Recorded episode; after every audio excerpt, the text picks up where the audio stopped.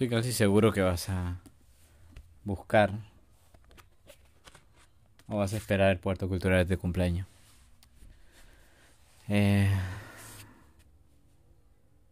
a ver, no tengo idea qué hacer, pero ya se me ocurrirá algo.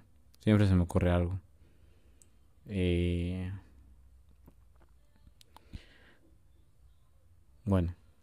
Eh, ah. Se extraña bastante.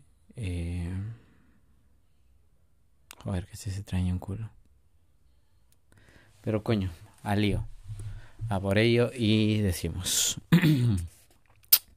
Buenas tardes, buenas noches, buenos días, a la hora en que nos escuchen. Capítulo 35. Las últimas certezas.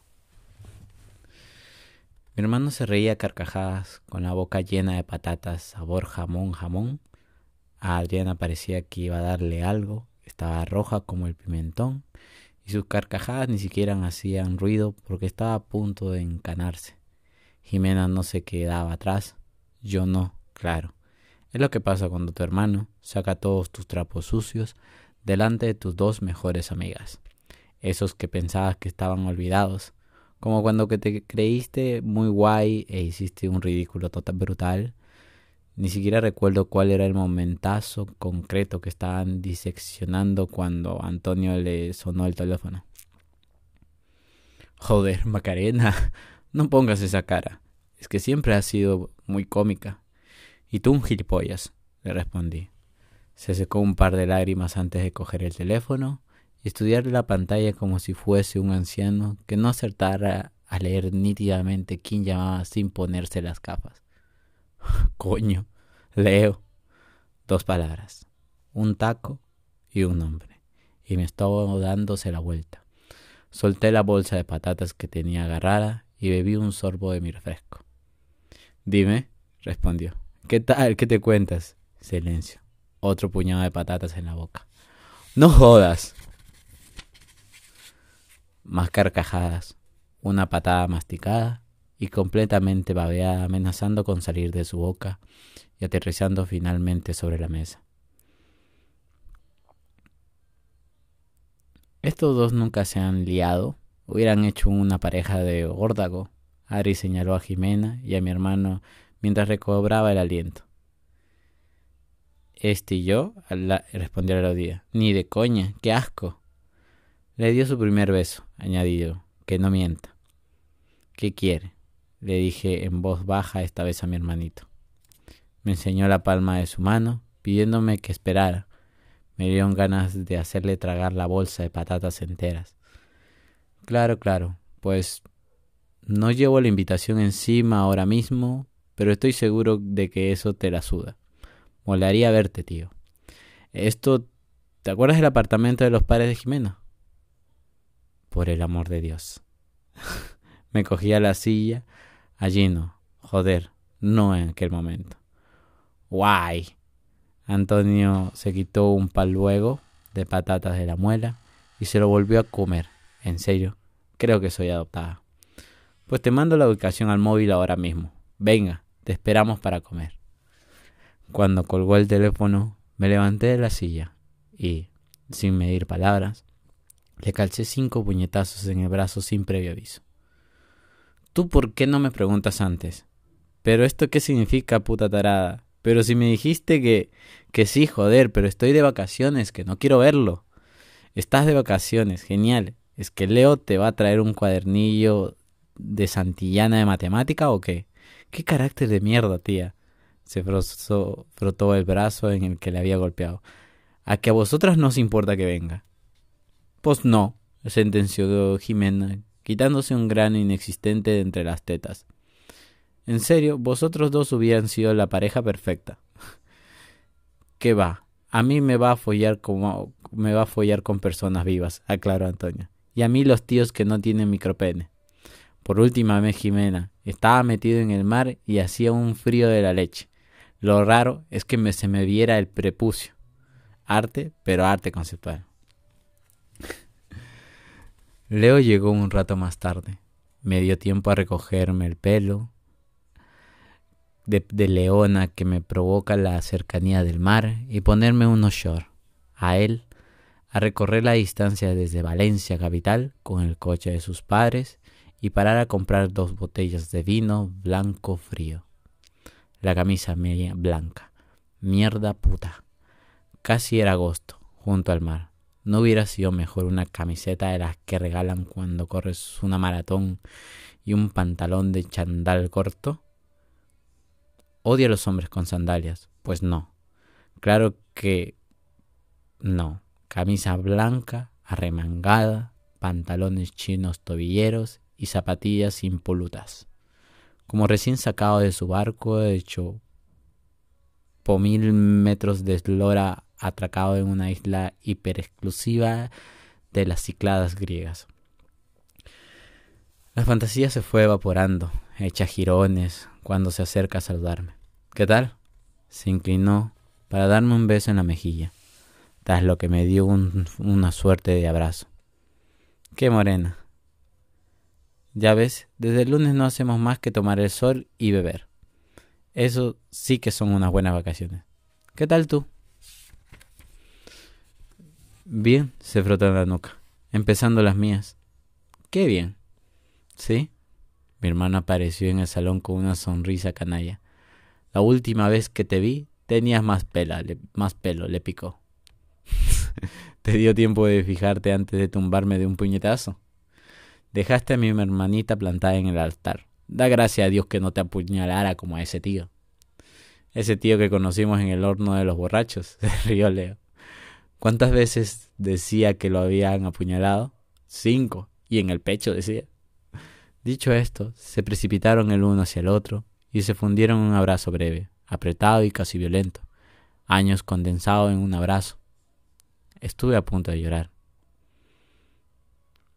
Oye, oye, oye, cuánto amor. Repartite un poco, exigió Jimena, vestida con una camiseta como la que debería llevar Leo, para no estar tan mono, y un bañador con volantes. Mi hermano y Leo se separaron e intercambiaron una mirada y un apretón de antebrazo que significó el perdón de todas las faltas del pasado. Envidiable. Después, Leo repartió amor en forma de besos y sonrisas ante mi atenta mirada. ¿Quién era ese tío? ¿Y por qué era tan guapo? Antonio lo puso al día brevemente, mientras se tomaba una cerveza en la terraza y nosotros lo mirábamos alucinados con la fluidez de su conversación. Entonces me dije, tío. Entonces me dije, tío, ¿qué más quieres? ¿A qué esperas? Te va a dejar por gilipollas si no le muestras que sabes que es para siempre. Así que le compré un anillo y le pedí que se casara conmigo. ¿Y te dijo que sí? Me dijo que no. Para conseguir que me dijera que sí, tuve que ceder a casarnos en la Basílica de la Macarena. Mi propia madre se lo habría sugerido para que me pusiera a prueba. ¿Te lo puedes creer? No se fía de mí. la basílica va a arder en cuanto entre, se burló Leo, sentado cómodamente en su silla, con los brazos extendidos en el respaldo y la cerveza colgando de una de sus manos. No, tío. Yo por esta hasta comulgo. Era lo más bonito que había escuchado decir a mi hermano en años. Estaba enamorado. El mundo estaba a punto de acabarse entre llamaradas de fuegos y gritos de dolor, estaba claro. Sentí la mirada de Leo sobre mí y una de esas llamaradas imaginarias que me la vio la cara. Nunca me había mirado así. No era rabia, celos, pasión, deseo, lástima. No era un examen visual al uso. No era una mirada perdida mientras se pensaba en otras cosas. Leo me miraba a mí, a mí, y me sentí desnuda, no de ropa, sino de años. Me subieron los colores y se me ensanchó la sonrisa. ¿Qué? le pregunté. Nada. ¿Bajamos a, comer al bar de abajo? preguntó Jimena. Una de calamares a la romada que le encantan a Macarena, pasando de bravas que luego repiten, que aquí les ponen mucho ajo. Ensaladilla que aquí le hacían de vicio, de las que das la vuelta al plato y no cae una ensaladita de la caza, si le ponen atún, pero sin aceitunas. Macarena odia las aceitunas negras. ¿Algo más? ¿Un platito de trillitas? Aquí las tienen frescas, venga ya. Dos cervezas y una botellita de vino blanco. Adrián y Jimena me miraban como miraría yo a alguien, a alguien al que están a punto de hacerle un tacto rectal con guantes de púas.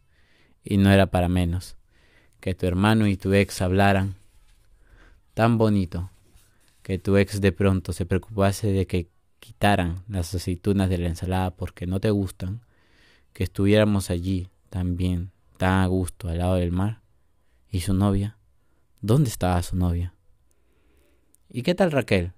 El nombre partió la mesa por la mitad del peso con el que cayó. Leo me miró alejándose la copa y relamiéndose los labios.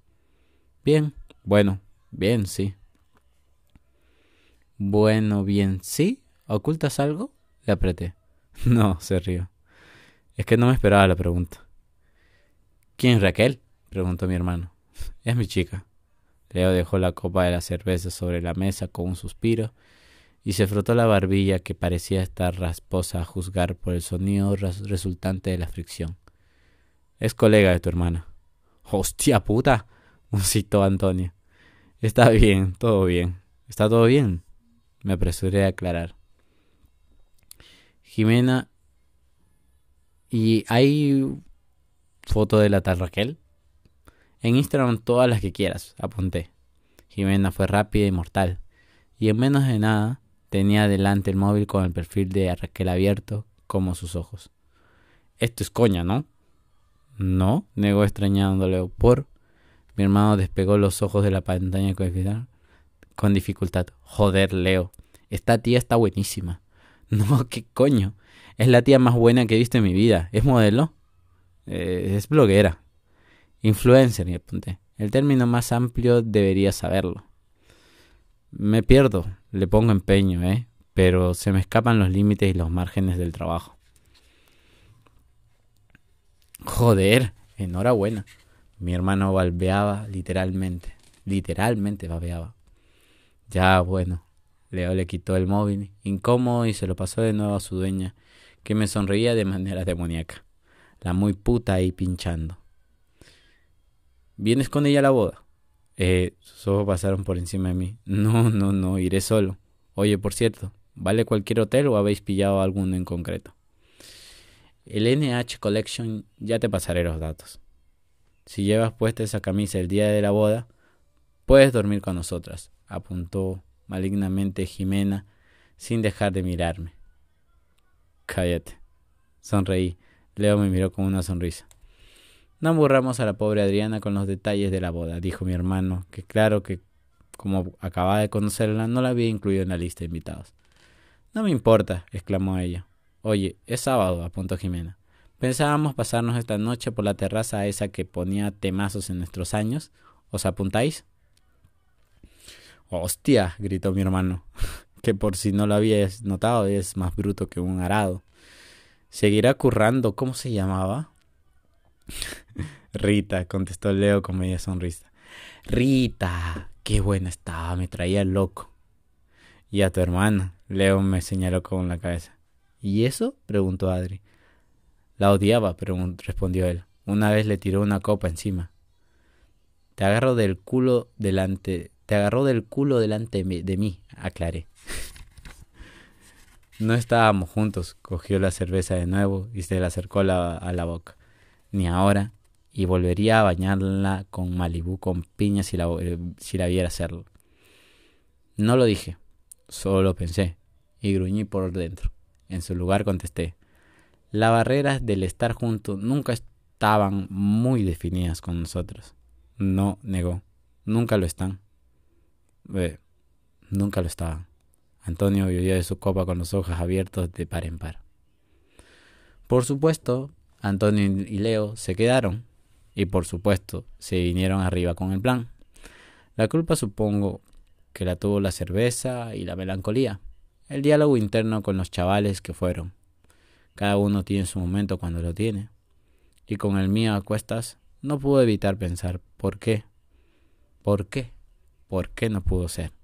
¿Qué narices hicimos mal? Todo, está claro, pero ¿dónde empezamos a equivocarnos? No iba demasiado preparada para salir de fiesta, pero encontré en la maleta unos shorts negros monos y una blusita del mismo color. Casi ni me maquillé. Mientras Antonio y Leo rememoraban batallitas en la terraza con las últimas dos cervezas en la mano, me puse polvo de sol en las mejillas para resaltar el moreno, un par de pasadas de rimel y mi pintalabios de siempre. Cuando aparecí en la puerta que separaba el balcón del salón, Leo me miró como nunca me había mirado, y menos él como a una mujer. A pesar de mi altura, de mis treinta años recién cumplidos, de mis discretas tetas, la niña de dieciséis años se hizo un ovillo ante la reacción de mi interior, que venía a decir, no me reafirmo en tu mirada, Leo, que soy una mujer, ya lo sabías antes de que tú me miraras así. Las chicas tampoco se perifollaron demasiado. Unos short vaqueros, con camiseta una, un vestido negro la otra. La gente que llenaba el garito al aire libre se había preocupado más por su indumentaria, pero a nosotros nos daba igual. El gin tonic que me pedí sabía rayos. Me arrepentí de no haber pedido un vodka con naranja. Luego bromeó cuando probó su copa. Oh, por Dios, parpadeó. Qué bueno, me gusta el toque de agua. A mí Maluma, dije señalando a los altavoces. ¿Seguro que te gusta Maluma? Seguro muy serio. Me encanta, en todos los sentidos. En serio. Pero este tipo no va en chandal a todos los sitios. No. A veces se viste de todo de blanco y se pone collares de oro con cabezas de león. Ah, vale, qué elegante, me siguió el rollo. Sí, estoy enamorada y el doctor Ramón no se la de ese flechazo. El doctor Ramón desempeñó su papel a la perfección y luego se marchó a cruzar otros mares en busca de otros brazos. ¿No le llamaste más? Oh, qué placer me dio que me concediera a mí el papel activo y no el pasivo. Como se empeña en darme todo el mundo con el clásico y no te volvió a llamar. No, por, no quise, me parece bien. Ese tío no te hacía justicia. Mira, como tú a Raquel. Se humedeció los labios y se echó a reír. Por el rabillo del ojo vi a Jimena y Adriana bailando agarradas de un poste y a mi hermano tirándoles cacahuates que seguramente había cogido de las barras.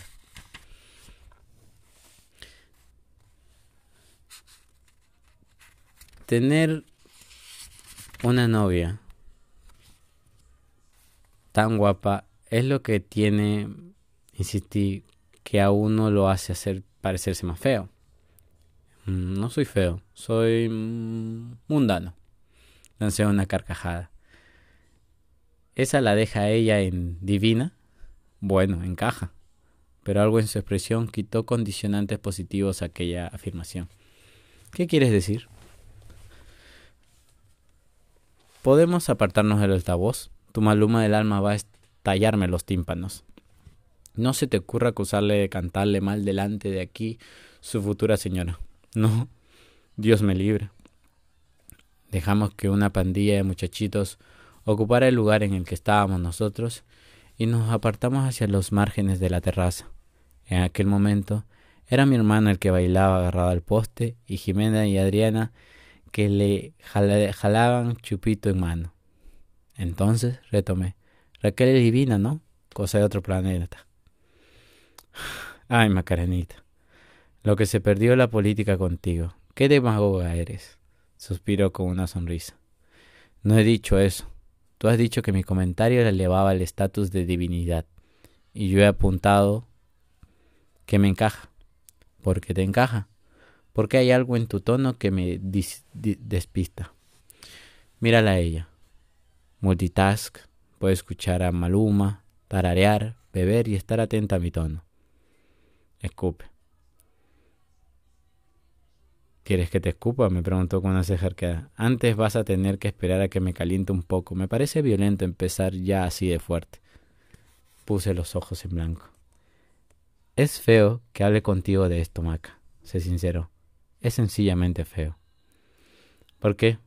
Porque es tu amiga. Y tú mi amigo, ¿no? Dejó la copa en un pollete y se apartó el pelo de la frente. ¿Alguna queja? insistí. De pronto necesitaba saberlo. Necesitaba saber qué pasaba con Raquel. No, ella es perfecta. Entonces, es perfecta, asintió por sí mismo. Yo no. Es eso. Lo que te pasa es que tienes un ataque de inseguridad. Leo, por Dios. No me has entendido. O yo no me he explicado bien. Cogió el aire y me miró directamente a los ojos. Inténtalo otra vez. Trataré de seguirte. Leo abrió la boca, pero volvió a cerrarla y desvió la mirada hasta perderla en el cielo al ras. No voy a hablar contigo de esto, sentenció. Es que tenéis un problema. Me pareció que estudiaba mi expresión como si no conociese mi cara, por a poro. Pero sí quería añadir algo. Se lo pensó mejor.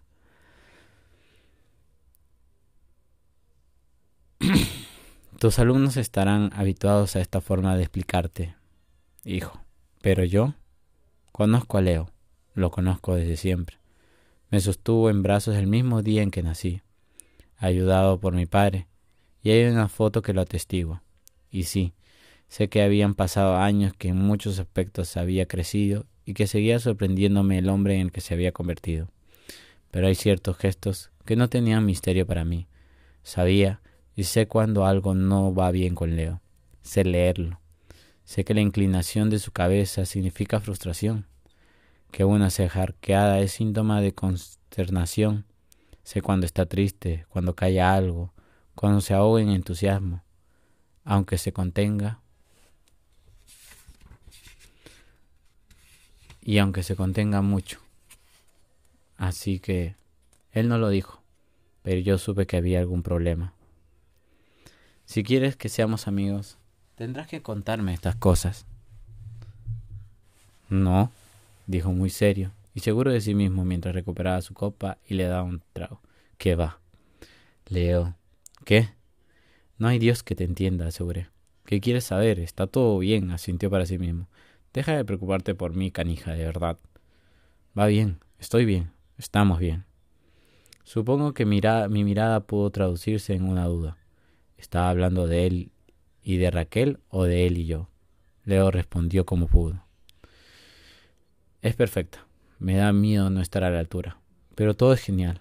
Lo estoy haciendo bien y la hago feliz. No sé qué más podría pedir. Era mentira. Pero dudé porque, en realidad, en aquel momento, ambos sabíamos que era mejor aceptar aquella era su verdad y por lo tanto debía ser también la mía. No había posibilidad de réplica. Eso está bien, me atreví a decir con un hilo de voz. Te lo mereces. Ya, suspiró. Quizá debimos hacer más caso a los consejos. Y si está todo el mundo equivocado, añadí como un kamikaze. No puede ir todo el mundo desencaminado. ¿Y por qué somos nosotros quienes tenemos que estar equivocados? Leo no contestó. No hacía falta. Yo, yo ya había tenido mi momento, mi encontronazo con las expectativas y la realidad, y había recogido mis conclusiones. Él debía hacerlo por su cuenta. Escuché un coro de gritos de ilusión, y al mirar hacia donde habíamos dejado el resto, me encontré a Jimena y Adriana totalmente entusiasmadas, cantando. Si no fuera por ellas, no me habría dado cuenta de la canción que estaba sonando, una de nuestros años, de aquella noche que invertimos en la gran villa que ahora mismo estábamos pisando. El sueño de Morfeo, esta soy yo. Miré a Leo dispuesta a quitarme la sensación agridulce, preguntándole si se acordaba de aquella canción, de lo mal que la cantábamos Jimena y yo, gritando, gritábamos mucho, pero no me dio tiempo. Sus labios calientes se pegaron a mi mejilla y su respiración algo alterada hizo bailar algunos mechones de mis cabellos. Valiente, susurró. ¿Esa era yo? ¿Valiente? No lo sé, pero sí. Como decía la canción, esa era yo, asustada y decidida. Asustada, sola y decidida a hacer de su vida algo que mereciera la pena vivir.